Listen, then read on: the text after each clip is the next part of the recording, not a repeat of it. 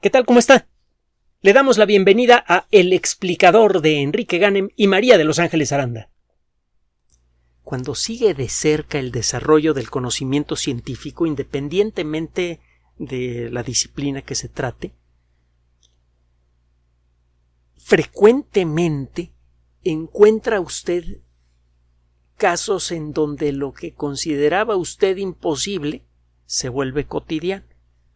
Lo hemos dicho en muchas ocasiones, la ciencia sí reconoce imposibles. Hay cosas que claramente son imposibles. Solo que la lista de las cosas que son imposibles cambia con el tiempo. Le voy a platicar una historia reciente que está apenas comenzando a desarrollarse y que está bien sabrosa. ¿Se acuerda usted de Parque Jurásico, la película? La película es mm, buenona, es eh, eh, tiene mucho movimiento, desde luego unos efectos eh, visuales que en, su época eran espectaculares. Sigue siendo una película interesante, aunque un poco demasiado Spielberg, pero bueno. El caso es que la novela es mucho mejor, como era de esperarse. Michael Crichton fue un gran autor de ciencia ficción. Crichton estudió originalmente medicina tenía eh, un buen conocimiento técnico en, una de las áreas más complejas de la, de la ingeniería. La medicina es una forma de ingeniería, es ciencia aplicada. Y eh, esto, por cierto, la hace especialmente emocionante. Una cosa es hablar en teoría de las moléculas y otra cosa es, es tratar de utilizar ese conocimiento para hacer algo con él. Pero bueno, el caso es que Crichton tenía, desde luego, un buen entendimiento de, eh, de la ciencia en general y de la ciencia aplicada en particular. Si usted eh, busca en su biografía va a encontrar que tuvo eh, muchos éxitos literarios y, eh, en medios de comunicación masiva en relación a las ciencias biomédicas. Su primera novela, que a mí me fascina, es, una de las que consideramos mejores de, de, él, que es La amenaza de Andrómeda, se convirtió en una película que aún ahora la película es de la década de los setentas, de la segunda mitad de la década de los setentas, a una hora es emocionante, es una película muy intensa, sin efectos especiales modernos, sin tiros, sin patadas, es un peliculón. Bueno, pues eh, si usted lee eh, Parque Jurásico y sabe, se acuerda de lo que se supone le enseñaron en la escuela en secundaria, realmente se emociona. La posibilidad de encontrar trozos de ADN razonablemente completos en la panza de un mosquito preservado en ámbar se antoja algo posible. La buena ciencia ficción juega con ideas que podrían volverse posibles. No toda, hay buena ciencia ficción que juega con ideas que se antojan imposibles también. Pero bueno, mucha de la buena ciencia ficción es así la posibilidad de hacer algo que ahora es imposible. Y eh, bueno, total, obviamente hay investigadores que han buscado en insectos fosilizados en ámbar y en otras fuentes fragmentos de ADN de animales extintos para ver la posibilidad de pues de echarlos a andar de nuevo, en pocas palabras. El problema es que el ADN es una molécula escandalosamente frágil muchas veces se rompe a las pocas horas de haber muerto una célula y se rompe en pedacitos muy pequeños. Aunque usted encuentre fragmentos de ADN, el ensamblar, primero el encontrar todos los fragmentos de una molécula de ADN de un organismo que murió hace tiempo es prácticamente imposible. Y segundo, ensamblarlos es más difícil que tratar de recomponer el vidrio de una ventana que ha sido estrellado a golpes. Van a salir muchos pedazos de todos los tamaños. El recuperar absolutamente todos los pedazos para reintegrar la ventana es imposible. Bueno, es más difícil aún. El, eh, en principio, el reintegrar todos los pedazos de ADN de una célula que murió hace mucho tiempo, cuando menos eso es lo que creíamos. Resulta también que a lo largo de los años, de estos últimos 20, 30 años, ha sido posible encontrar macromoléculas, moléculas grandes, en restos fósiles, en particular de dinosaurios.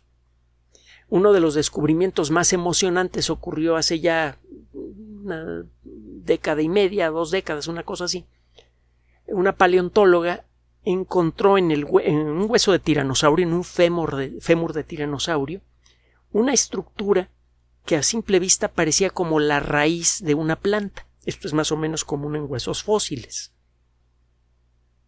Una planta logre penetrar adentro del fósil y lo empiece a romper y encuentre usted la raíz adentro. Solo que el análisis de este hueso sugería que no había sido afectado por factores externos, que no había sido atacado por las raíces de plantas que hubieran crecido por encima del hueso después de haber sido cubierto. Al sacar este material, se dio cuenta que el patrón de ramificación de estas supuestas raíces se parecía mucho al patrón de ramificación de las pequeñas arterias que encuentra usted en los músculos cercanos a un hueso largo o en los huesos mismos. Los huesos no son nada más estructuras duras que sirven para soportar el peso del cuerpo, están hechos de tejido vivo y hay células que continuamente están construyendo hueso y células que continuamente lo están destruyendo, los osteoblastos y los osteoclastos. El balance químico del cuerpo, de la sangre en particular, se mantiene en, parte como consecuencia de este proceso de construcción y destrucción de, de, los huesos. Dos elementos, bueno, varios elementos químicos importantes para eh, la vida misma, que son el calcio y el fósforo, se almacenan en grandes cantidades en los huesos y en parte el control de, la concentración de estas sustancias depende del trabajo de los osteoblastos y los osteoclastos. Bueno, eso significa que en los huesos encuentra usted muchos vasos sanguíneos. Al estudiar con más detalle todavía esta estructura, esta paleontóloga se dio cuenta que lo que estaba viendo era una proteína, colágeno.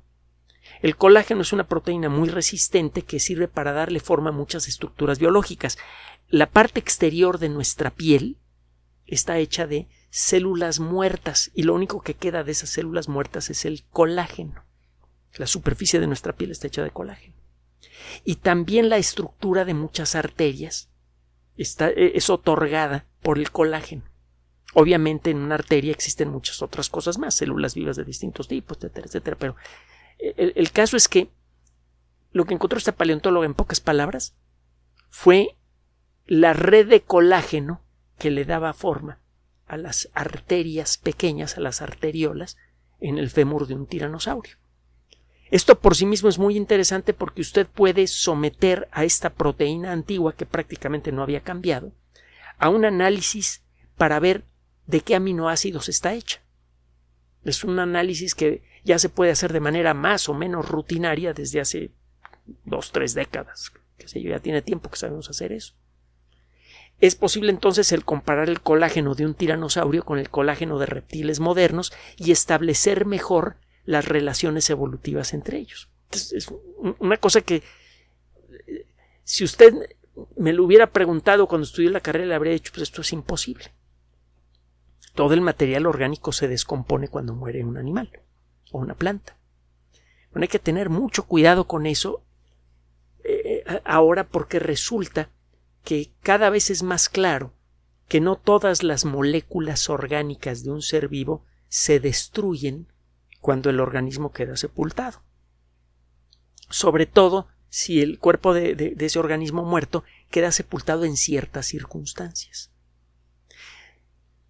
Ya de manera más o menos rutinaria, los expertos pueden localizar pequeñísimas cantidades de materia orgánica incluso en rocas escandalosamente antiguas.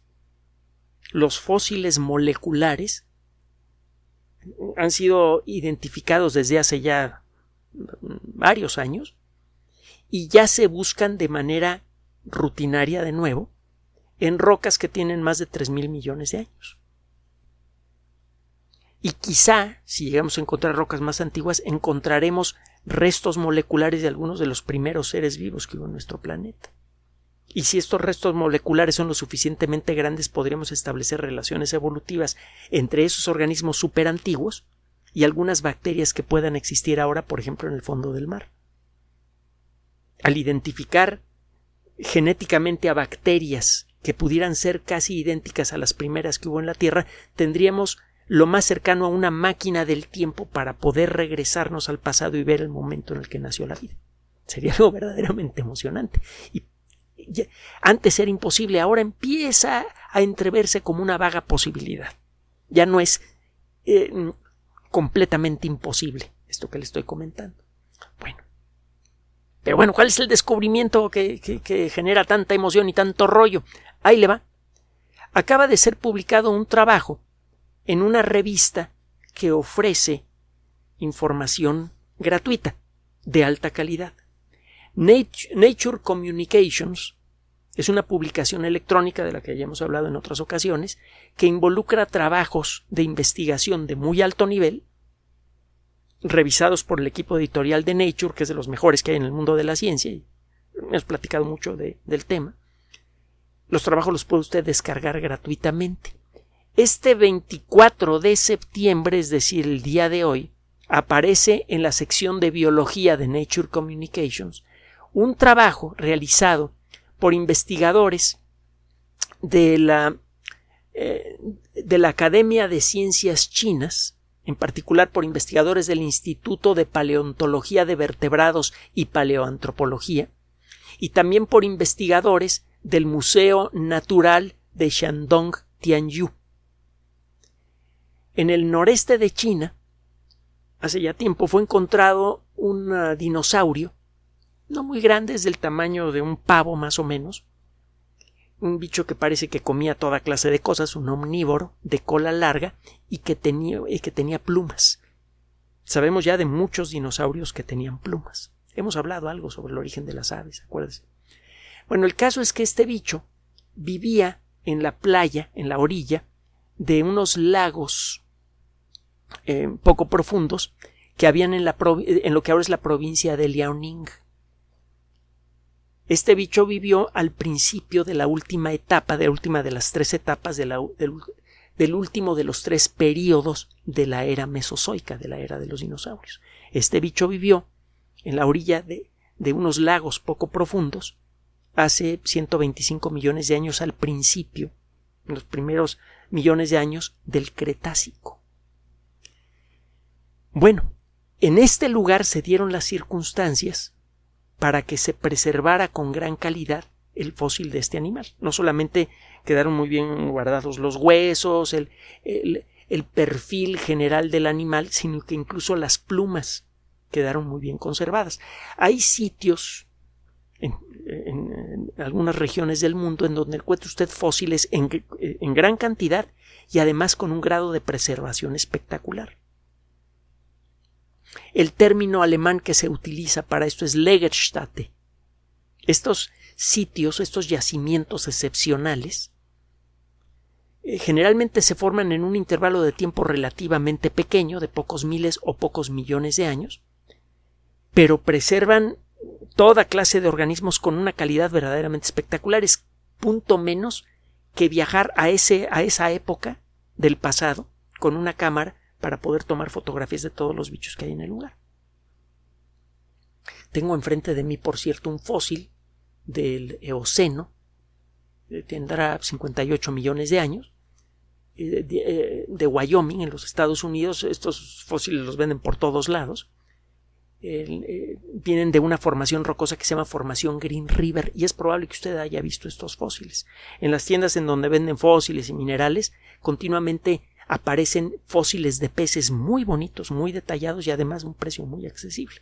Es un ejemplo de un Legerstatte, pero mucho más eh, reciente que este del que le estoy hablando.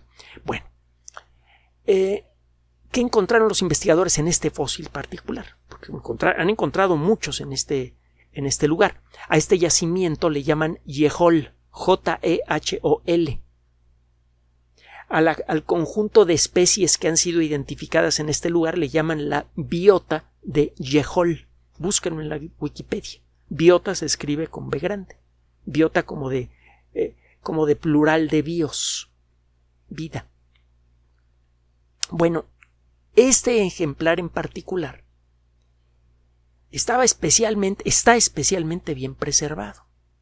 Y los científicos se dieron cuenta que en el extremo del fémur derecho de este animal todavía se podía encontrar algo de cartílago. Si alguna vez ha comido un pollo, se ha comido la pierna de un pollo, se acordará que en los extremos del fémur del pollo se encuentran unos cartílagos bastante grandes. Lo mismo pasa en nuestras piernas, lo mismo pasa en todos los animales que tienen fémur. Bueno, encontraron un cartílago en uno de los extremos del fémur derecho de este animal y lo sometieron a un proceso químico para descalcificarlo, para quitarle los minerales que lo habían cubierto con el paso de millones de años. Y luego utilizaron varias técnicas diferentes para analizar este cartílago. La mayoría del material original ya había desaparecido, pero el proceso de fosilización fue tan preciso que incluso se preservaron los contornos de células individuales. Esto pasa con frecuencia en los Legerstätte de distintas épocas. Los fósiles en estos lugares quedan tan bien preservados que en ocasiones al microscopio usted puede ver la superficie de las células. Bueno, pero aquí ocurrió, en, en este caso ocurrió algo completamente inesperado. Algunas células se veían huecas y como ponchadas como uvas secas. Esto es, este es el aspecto que tiene una célula cuando está muriendo. En nuestro cuerpo y en los cuerpos de todos los seres multicelulares siempre hay células que están muriendo y células que están vigorosas. Continuamente las células se están reponiendo. El proceso de vejez ocurre cuando este, este reemplazo comienza a hacerse menos efectivo. Y por cierto, ya empezamos a entender por dónde va el rollo del envejecimiento eh, con consecuencias espectaculares, pero eso es otro tema.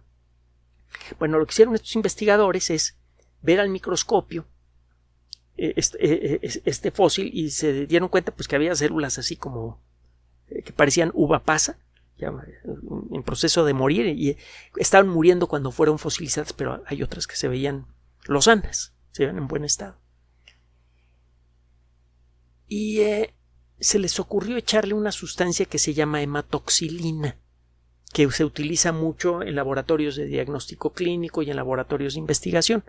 Es una sustancia colorida que se pega con facilidad a la cromatina.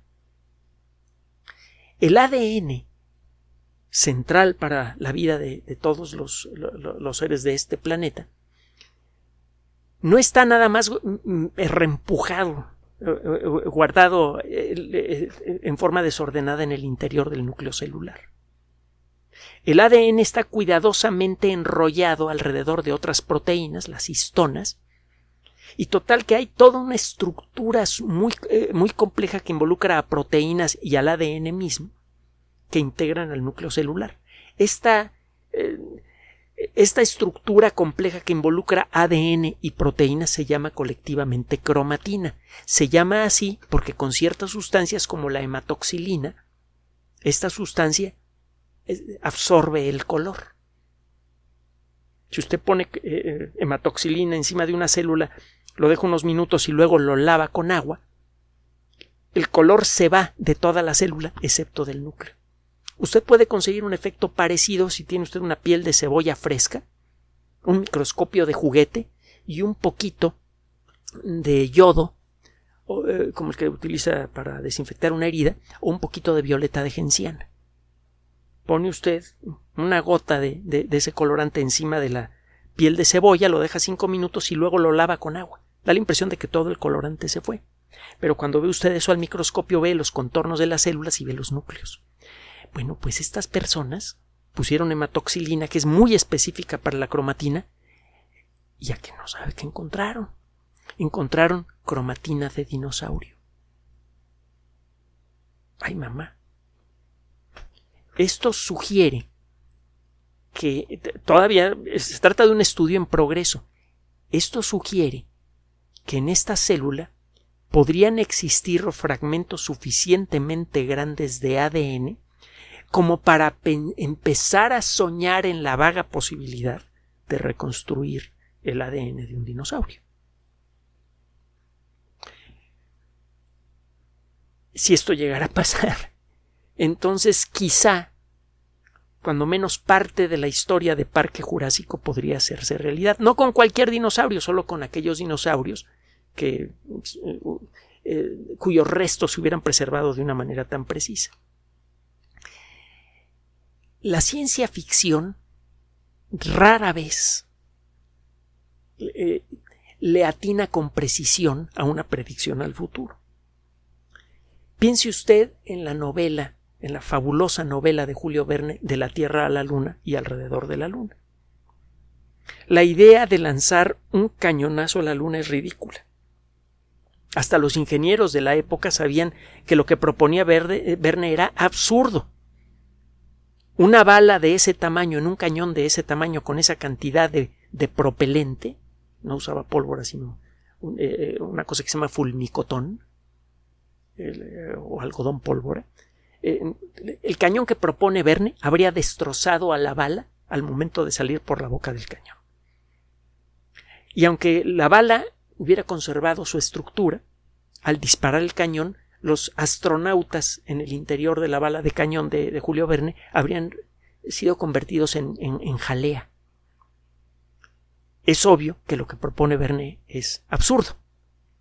Sí, claro.